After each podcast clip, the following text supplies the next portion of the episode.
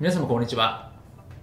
弁護士をしております。中野秀俊と申します。今日のテーマなんですけれどもトークンの法律的位置づけというテーマでお話をしたいというふうに思います、まあ、トークンですね。いわゆる仮想通貨とか、まあ、暗号資産みたいなところとか、まあ、ポイントみたいなところでも位置づけられたりするんですけれどもこのトークンというものがですね日本の法律上、まあ、どういうふうになっているのかというところですね、まあ、これをちょっと今日解説していきたいなというふうに思います。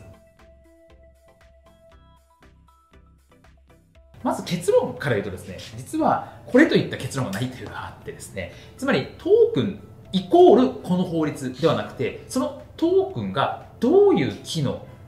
用途によって使われているかによって異なってきますよっていうのが結論になってきます。なので、トークンだからこうではなくて、このトークンはこういう機能があって、こういうふうに使われるから仮想通貨だとか、えー、前払いポイントが、前払い式支払い手段だ、みたいな話になってくるわけですというところなので、まあ、ここをまあ注意していただければというふうに思います。ですね。で、例えばなんですけれども、まあ、トークンっていうと、まあ、結構有名なのが、まあ、暗号資産、仮想通貨でとして使われるという話なんですけれども、暗号資産、仮想通貨になるためには、まあ、どういう定義が必要かというと、まあ、不特定多数のものとの間で、まあ、現金であるとか、暗号資産、仮想通貨と相互に交換できるものですという話なので、まあ、ポイントはその不特定多数の間でっていう話になってくるので、まあ、これはあビットコインであるとかイーサリアムみたいなものは典型例ですけれども、まあ、上場前のトークンだったとしても、まあ、将来上場する可能性がある場合には一応ここに含まれるというふうに金融庁的には見解が出ていますというところなので、まあ、この不特定多数の人の間でそのトークンが交換できたりとか、まあ、将来的に交換できる可能性があるような場合にはそのトークンというのは暗号資産になりますという話になるんですね。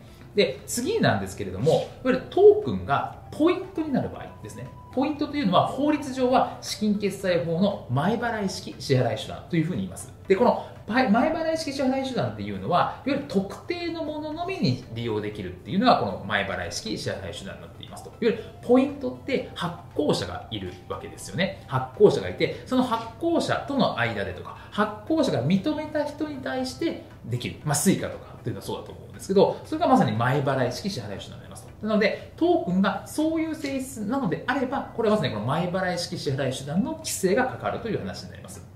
で、あとは、例えば有価証券、まあ、株式みたいなものですよね。そういうようなもの。例えば、トークン保持者は、事業の収益が分配されますよ、みたいな、まあ、こういうものを有価証券とか、まあ、株式みたいなものだと思うんですけど、こういうようなものはですね、有価証券に該当して、金融商品取引法についての規制がかかるという話になっています。なので、そのトークン、ま、いろんな用途があって、いろいろで使われると思うんですけれども、その機能とか使われ方によって法律的な規制が異なるんだよっていうところは、トークンの発行事業者はですね、特に押さえておいていただいた方がいいかなというふうに思います。本日も動画をご覧いただきましてありがとうございました。